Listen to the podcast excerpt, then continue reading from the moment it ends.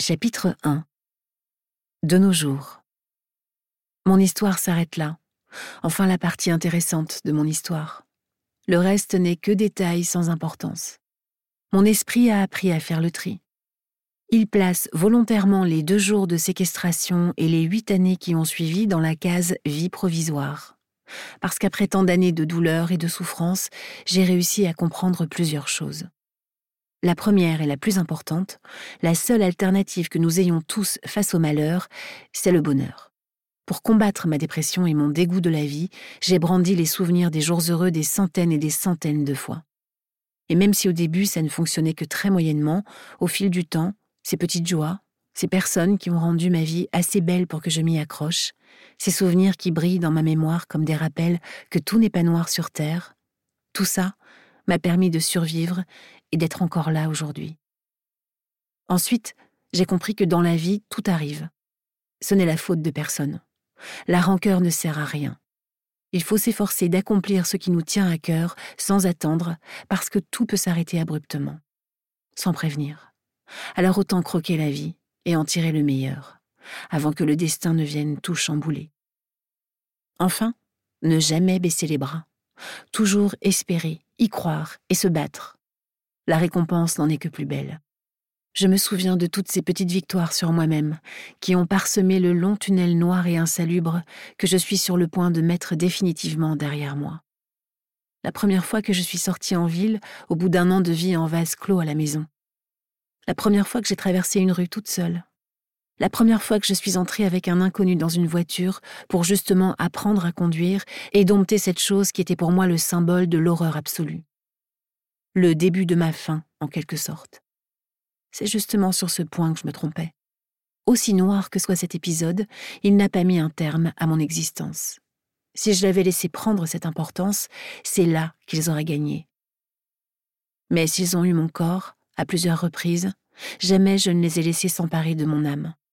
Il a fallu des années de psychanalyse, des tonnes d'épreuves ridicules à dépasser, des hectolitres de larmes et des centaines de nuits sans sommeil mais j'y suis arrivée. Aujourd'hui, après huit longues années de combat, je peux dire que le pire est passé et qu'il m'a rendue plus forte. Je ne suis plus qu'à un pas de la victoire sur moi-même, plus qu'à un tout petit pas de rien du tout. Il me reste une dernière épreuve, la dernière épreuve, celle qui me retenait encore dans mon passé, celle qui m'empêchait d'avancer. J'ouvre les yeux et regarde défiler le paysage à travers la vitre du train qui me conduit face à eux. Les écouteurs chuchotent à mes oreilles les paroles de Caesar, un groupe que nous écoutions la nuit avec Marek, Against the Wall, presque faite pour moi. Celles qui m'ont réconforté un nombre incalculable de fois. Je me laisse emporter une nouvelle fois par la mélodie qui m'apaise et m'aide à garder le cap de ma nouvelle vie. Je suis née pour m'envoler et courir à travers le soleil, et tout a disparu, comme une chandelle dans le vent. J'ai longuement hésité. J'aurais pu ne pas m'engager dans cette voie. J'aurais pu m'en passer et aller de l'avant, enterrer définitivement tout ce qui me rapporte à eux. Les quadruplés restent le dernier point que je n'ai pas réglé. Après l'épreuve, et pendant des années, je les ai considérés comme responsables de ce qu'il m'était arrivé parce que pour moi, ils avaient ce rôle protecteur, et je leur faisais confiance pour toujours veiller sur moi. Donc, dans ma tête salement amochée et complètement ravagée, tout était de leur faute à eux, surtout celle de Marek. Il aurait dû être là. Il m'avait donné ce rendez-vous, et quelque part, si je ne m'étais pas rendu plus tôt à l'arrêt de car, tout aurait été différent. Tout aurait été différent également s'il avait été présent. Ou si les gars n'étaient pas partis plus tôt pour la ville. Mais il n'y avait personne. Aucun d'entre eux n'était là, et la situation m'a rendue vulnérable. Partant de ce constat, je ne voulais plus les voir, plus en entendre parler, ne plus avoir aucune nouvelle. Je me sentais trahie, mais aussi honteuse et amère parce que c'était tombé sur moi. Eux n'avaient rien subi et vivaient toujours comme avant. Sans doute ensemble, rassemblés encore plus contre la tristesse de mon enlèvement, peut-être avec des filles, au bord du lac, sans moi. Je les haïssais parce que je les imaginais continuer leur vie, et j'avais trop de scrupules en même temps pour les emmener dans ce malheur qui me collait à la peau. Bref, j'avais besoin de ne plus les voir. Aujourd'hui, j'ai conscience que c'était injuste et nul. Personne n'est responsable de cette horreur que j'ai vécue, à part les monstres eux-mêmes. Justin, Vivian, Thomas et Marek n'ont bien entendu rien à voir dans ce drame. Mais sur le moment, ça me paraissait évident que pour moi, ils avaient leur part de responsabilité. Donc, j'ai coupé tous les ponts. J'ai changé le numéro de téléphone, déchiré leurs lettres, et ensuite mes parents ont décidé de déménager pour m'aider à changer d'air. Papa s'est fait muter quelques mois après, et nous avons tenté de tourner la page.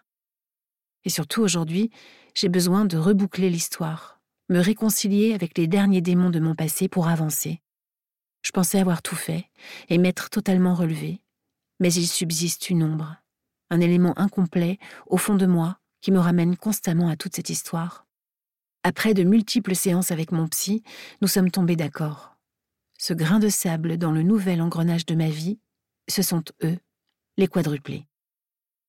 C'est donc prête à en découdre avec mes derniers sentiments de culpabilité que j'ai décidé de rejoindre ma sœur à Paris. Elle s'y est installée depuis des années. Étouffée par le drame que notre famille a surmonté comme elle a pu, il a fallu qu'elle s'éloigne, elle aussi, qu'elle pense à sa vie, qu'elle récupère le fil de l'univers, qu'elle s'extirpe de cette chape de plomb qui nous empêchait de voir le monde. Cette épreuve nous a rapprochés, à un point que je n'aurais pu imaginer. Pendant cinq ans, elle a été présente auprès de moi. Elle a supporté, aidé, combattu avec moi. Elle a séché mes larmes, oublié sa propre vie, ses propres envies et s'est consacrée à sa petite sœur sans jamais se plaindre ou faillir. Aude est parfaite. Et encore aujourd'hui, elle vole à mon secours. Elle a préparé le terrain. Je ne sais trop comment, elle a retrouvé leurs traces. Il se trouve qu'ils vivent tous dans la capitale. C'est donc vers Paris que je laisse ce train m'emporter, une sorte d'appréhension m'assaillant le cœur. J'ai peur de les revoir. Et envie en même temps parce que je brûle de savoir ce qu'ils sont devenus, s'ils n'ont pas été trop touchés par les événements. Mais je ressens également une angoisse grandissante parce que les rencontrer, c'est affronter de plein fouet ce à quoi j'essaie d'échapper. Mon psy m'a prévenu. C'est qui tout double. Soit je replonge, soit je m'en sors la tête haute et l'esprit léger.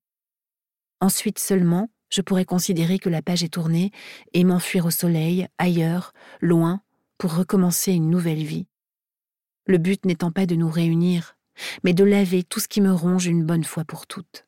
Et peut-être leur offrir aussi ma version de l'histoire et des excuses, car je ne me sens pas à l'aise avec ce rejet qu'ils ont dû subir de plein fouet. Ou pas. Je n'en sais rien. Je n'ai aucune idée de la manière dont ils ont vécu tout ça, justement, et il est temps pour moi de le découvrir. L'accueil d'Aude est magnifique. Retrouvailles sur un quai de gare après huit mois de séparation, puis installation rapide dans son petit deux pièces. Elle fourre ma valise dans un coin de la chambre et ne résiste pas à l'envie de me prendre une nouvelle fois dans ses bras. Milly, ça fait tellement de bien de te voir ici. Elle est sincère, son sourire me le prouve, et même sans son engouement plus que visible, je sais que ma présence ici la soulage. Elle est partie pour elle, mais avec des regrets le principal étant de me laisser végéter dans la petite ville ardéchoise que mes parents ont choisie à l'époque pour ma tranquillité. D'après elle, le calme a été nécessaire pour ma reconstruction, pour survivre. Mais pour vivre, ce n'était pas la solution. La ville qui m'a aidé à retrouver mon souffle est maintenant trop petite pour mon envie de croquer la vie. J'ai un doute quant à cette théorie, mais mon psy a l'air d'accord, et mes parents aussi. Donc, on va dire que tout va bien. Bon, Serette, j'ai des news concernant les quadruplés. Tu veux attendre et te reposer ou on fonce dans le tas? Euh. Je suis fatiguée, certes, mais en même temps, j'ai toujours ce dilemme. La petite Millie en moi, celle qui a peur de tout, a envie d'aller se planquer sous la couette du lit de ma sœur qui a l'air très confortable au passage. Mais la Millie courageuse, celle qui a décidé d'avancer, veut savoir. Elle veut découvrir, s'expliquer, ne pas stagner et regarder l'avenir, même si pour le cas présent, cela signifie aussi revenir sur le passé. Je ne fais que moyennement confiance à la nouvelle Millie. Elle a été construite sur des failles énormes, et même si elle semble forte et déterminée, rien ne prouve encore qu'elle garde cet aplomb longtemps. Il suffit d'un souffle, d'un rêve ou d'une hésitation. Parfois, le simple regard d'un passant dans la rue suffit à la terroriser. Donc, Je la laisse décider. Elle veut foncer Alors on fonce. On y va. Aude me sourit. Ok, alors on repart. Le plus simple, c'est que je te paye un café. Elle attrape mon bras et m'entraîne dans l'escalier de l'immeuble sans me laisser le temps de changer d'avis. Plus nous avançons, plus je me sens mal. Ma sœur s'en aperçoit, mais n'en dit rien. Elle me guide à travers les couloirs du métro, au milieu de tout ce monde, son bras enlacé au mien, alors que j'observe en me retenant de faire demi-tour pour partir en courant. Je sursaute dès qu'un passant fait un geste trop brusque près de moi, dès qu'un bruit trop violent se fait entendre. Oui, j'ai guéri, et non, je n'ai pas peur de la foule. En tout cas, la foule d'un trottoir ne me pose aucun problème, mais nous sommes à Paris, et l'affluence dans un couloir de métro n'a rien à voir avec les quelques allées et venues sur un trottoir d'une petite ville de province. Si je m'arrête là, je perds la bataille. Donc, non. Une fois dans la rame, je redresse le torse et enlace mes doigts à ceux de ma sœur. Elle me dévisage, m'offre un sourire de fierté et replace une de mes mèches derrière mon oreille en chuchotant. Tu es très forte, Émilie. C'est vraiment très bien. Tout ce que tu fais là, c'est bien, très bien. Je suis fière de toi. Je souris, légèrement crispée, et en même temps rassérénée par ses encouragements. Je bénis le moment où nous retrouvons l'air de la rue. Même s'il est pollué, c'est le dernier de mes soucis. Ce sentiment de liberté est malheureusement de courte durée, car après avoir longé deux rues, ma sœur s'arrête devant la porte d'un bar de nuit. Aucune vitrine, juste des panneaux de bois ciselés dans le style pub anglais. La main sur la poignée, elle m'interroge de regard. Est-ce que je suis prête? Oui, oui, je suis prête. Il le faut, je suis là pour ça, et je n'ai surtout pas envie de repartir dans le métro tout de suite. Après réflexion, un verre sera le bienvenu. J'ai quand même besoin de savoir. Qui? Justin. Oh, celui dont je me sentais la plus proche, en amitié.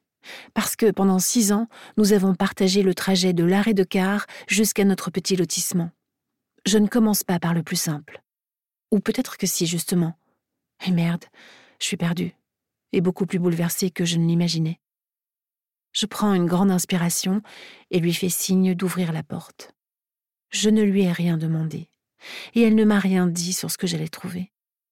Peut-être qu'elle ne le sait pas elle-même, parce que dans le doute que j'arrive jusqu'ici, elle ne les a pas contactés.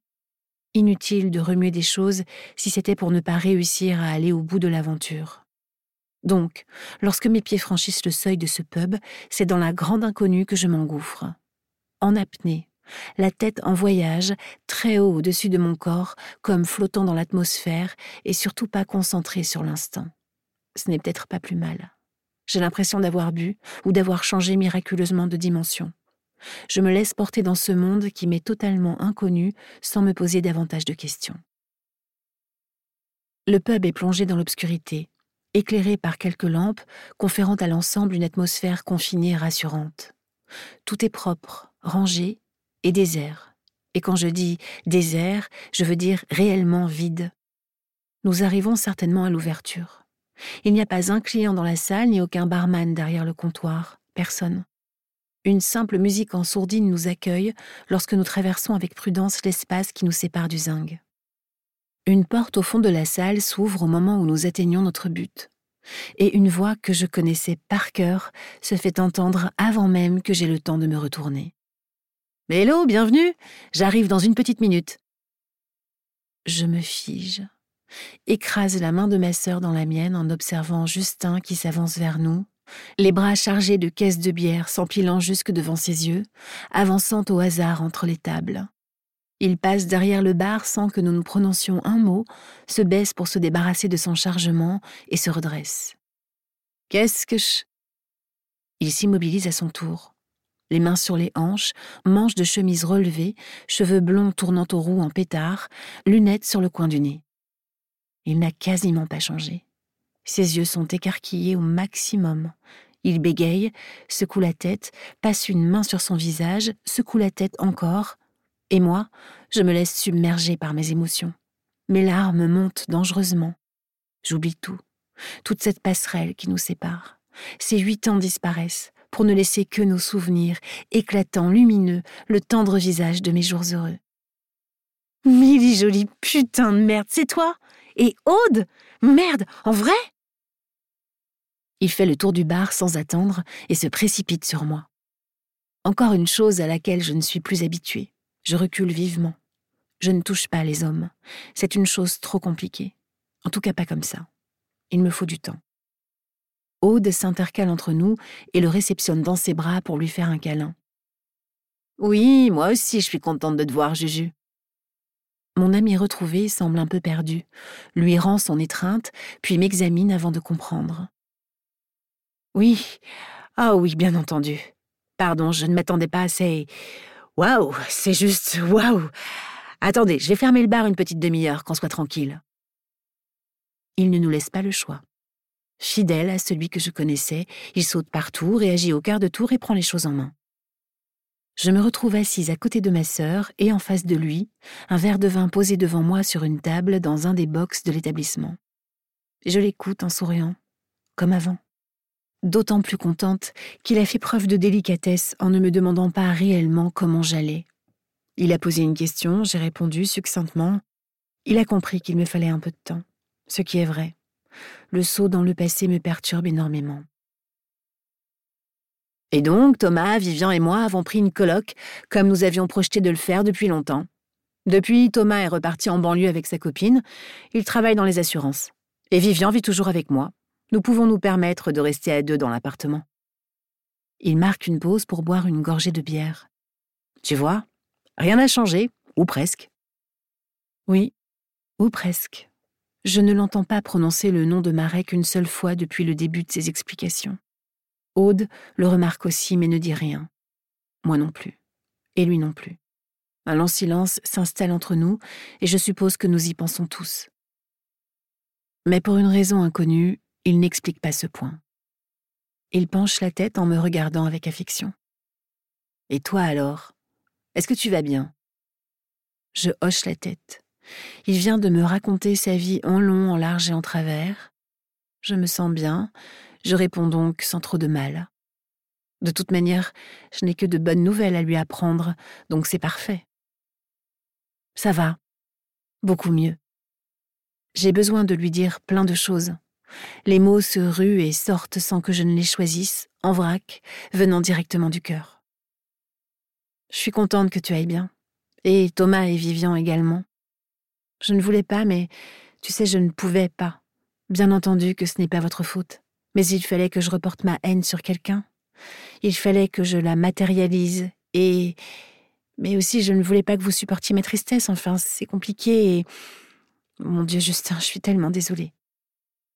Les larmes coulent toutes seules, de mes yeux, de ceux de ma sœur qui a posé une main bienveillante sur mon épaule, et de ceux de Justin qui attrape ma main sur la table et la caresse doucement. Je sais tout ça, Milly Jolie. Nous avons compris, ne t'en fais pas pour ça. Nous nous sentions tellement coupables. Si nous repousser, nous détester te faisait du bien, alors nous étions contents de pouvoir être utiles à notre manière. Vous êtes des anges. J'ai eu tellement de chance d'avoir des amis comme vous. Je m'en veux tellement, Justin. Il secoue la tête. Mais tu nous as toujours. Nous t'aimons tous très fort, ma belle. Nous t'avons laissé le temps dont tu avais besoin. Bien entendu, nous aurions préféré te garder près de nous pour être certains que tu allais bien et que tu remontais la pente.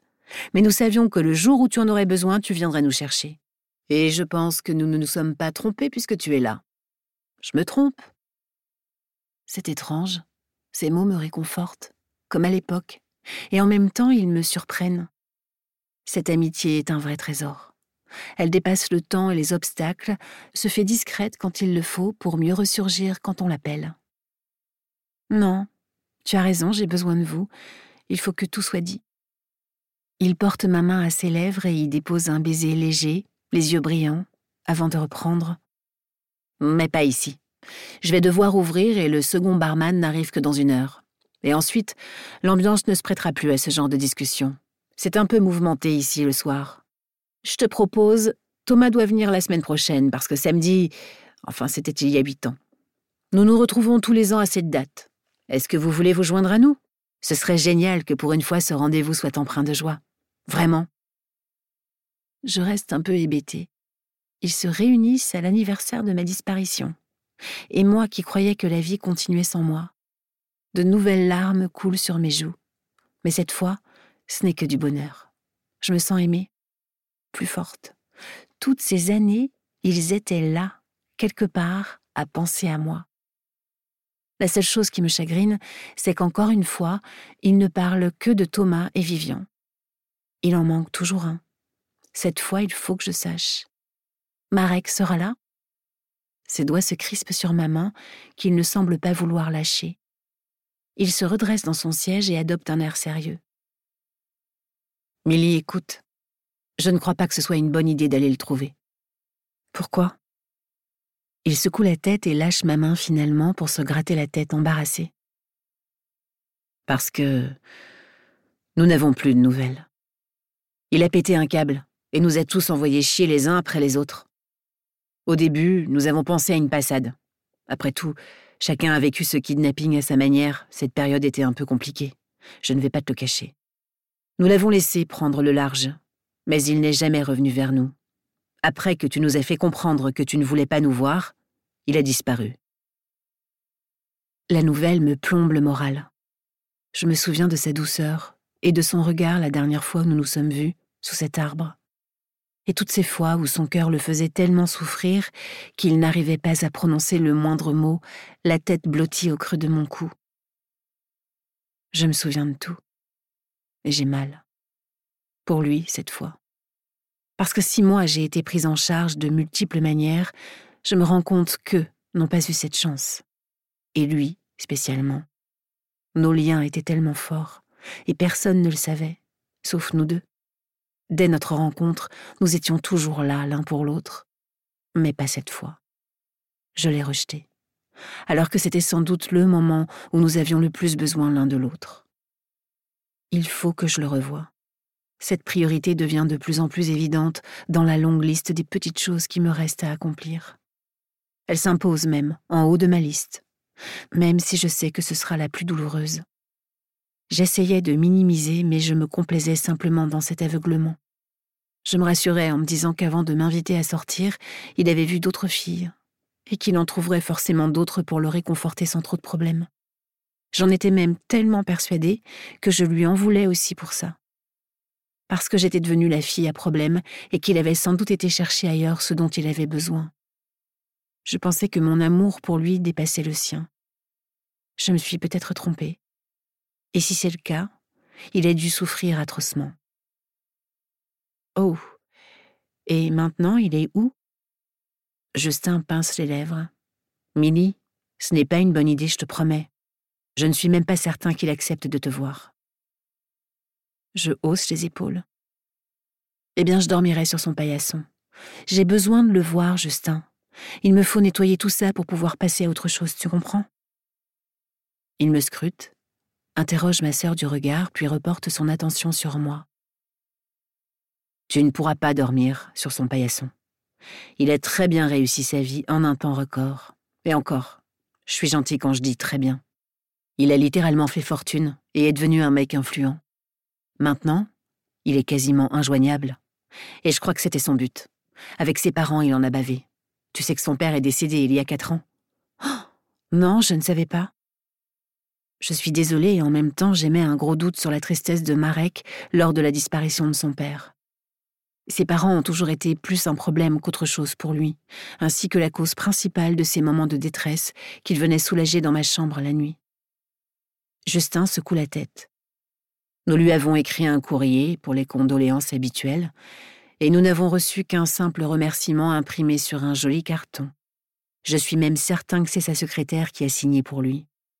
Je te dis, Milly, il a vraiment tiré un trait sur nous. Aude s'éclaircit la gorge avant de proposer. Nous pourrions peut-être aller voir sa mère. Je me souviens que Madame Lesinski a toujours été très gentille avec nous. L'idée ne m'enchante pas du tout. Gentille, certes, mais surtout malsaine pour son fils, ce qui a suffi pour que je développe une aversion puissante à l'égard de cette femme. Justin repousse lui aussi l'idée d'un geste de la main. Elle n'est plus en France. Elle a déménagé il y a quelques années. Dès que Marek a eu les moyens de l'installer en Pologne, il l'a fait. Elle n'a toujours rêvé que de ça de toute manière. C'est le père qui a amené tout le monde en France il y a vingt ans. Mais sa mère, elle, elle est toujours restée polonaise dans l'âme. Enfin bref, si tu veux aller plaider ta cause auprès d'elle, bon courage. Je ne peux pas entendre que je ne le reverrai jamais. Je n'ai pas vaincu mes pires démons pour abandonner un simple projet de revoir mes amis. Ce n'est pas envisageable. Il y a bien un moyen de l'atteindre quand même. Il n'a pas quitté la planète, non? Non. Il soupire en s'adossant à son siège. Ok. Écoute, si tu veux réellement le voir, tout ce que je peux te dire, c'est d'aller te renseigner du côté de ML Security. C'est sa boîte. Après, je ne peux pas t'en dire plus. Il a changé de numéro de téléphone, l'adresse de sa résidence n'apparaît nulle part, bref, un fantôme. Un fantôme surprotégé des importuns. Je te dis, il est blindé de thunes, il a quitté la sphère des gens modestes comme nous. J'ai du mal à y croire. Marek est né dans un foyer modeste, voire au bord de la misère. Et il a toujours été simple et pas du tout hautain. Je suis contente qu'il ait réussi sa vie, magnifiquement même, mais de là à penser qu'il n'est plus celui que j'ai connu, ça me détruit le moral. Et si jamais j'essaye d'étudier ce que Justin dit, je sais que la vision d'un Marek heureux en couple, peut-être avec des enfants, s'imposera rapidement à moi ce qui devrait en principe me convenir et me remplir de joie, puisque tout en moi n'aspire qu'à leur bonheur.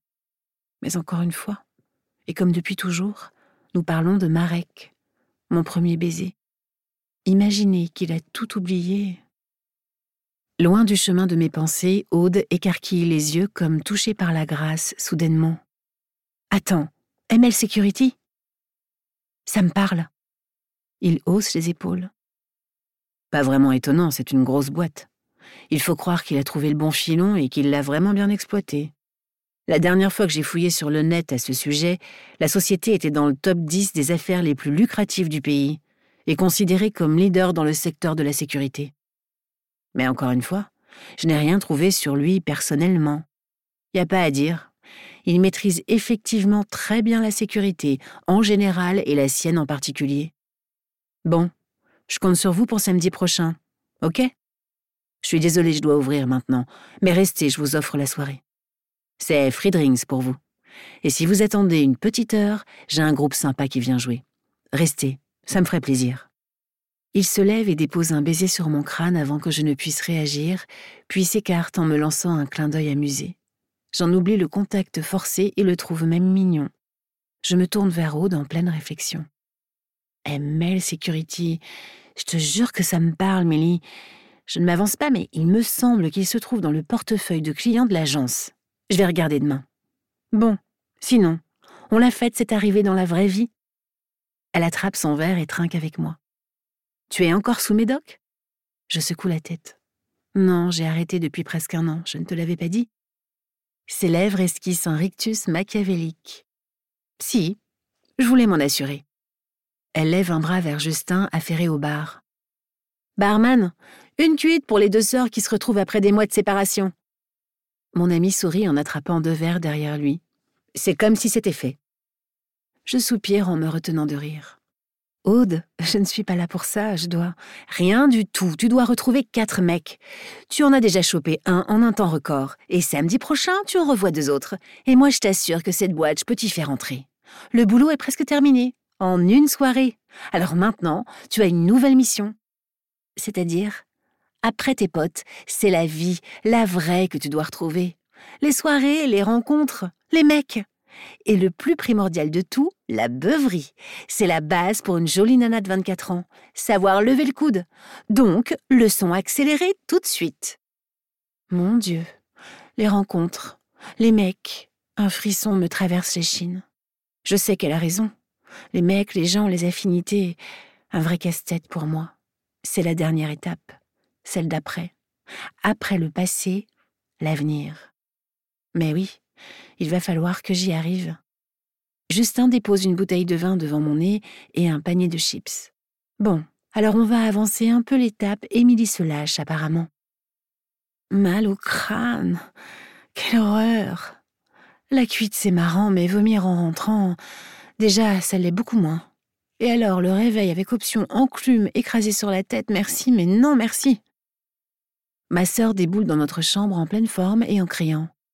Coucou Alors comment ça va? Toujours envie de voler au-dessus de la vie? Je plisse les yeux pendant qu'elle ouvre les volets. Hein? Elle ravale un rire en observant ma mine certainement atroce. Hier soir, tu hurlais à qui voulait bien l'entendre que tu étais libre et prête à voler au-dessus de, je cite, les emmerdes de merde qui t'ont fait chier trop longtemps. Ah. Mon Dieu. Je suis misérable. Et à qui j'ai déclaré ces conneries? Justin. Bon, ça va, c'est pas trop grave. Et tous les clients du bar, à peu près et quelques passants dans la rue, et enfin à un SDF dans le métro. Vous avez même discuté un bon bout de temps. De quoi? Elle hausse les épaules en riant. Tu m'en veux si je te dis que j'ai arrêté de t'écouter à partir de la seconde bouteille? On a bu tant que ça. Elle hoche la tête et s'assied sur le bord du lit. Même beaucoup plus. Et tu sais quoi? Quoi? Tu es très drôle quand tu oublies un peu. Tu devrais le faire plus souvent. Ah, Bon, ben, si ça peut te faire plaisir. Elle me sourit et me caresse la joue maternellement. C'est à ce moment que je remarque que, contrairement à moi, elle semble fraîche. Elle est d'ailleurs habillée très classe, jupe crayon beige et chemise d'homme blanche retroussée aux manches et nouée à la taille. Ma sœur est vraiment belle. Elle est à qui cette chemise? Tu as ramené un homme avec nous hier? Il est quelle heure? Elle secoue la tête en riant. Midi. Tu as bien dormi, ça fait plaisir. Et non, elle est à moi. C'est mon répulsif à patron trop insistant. J'ai une heure pour manger, j'ai ramené des tacos, ça dit?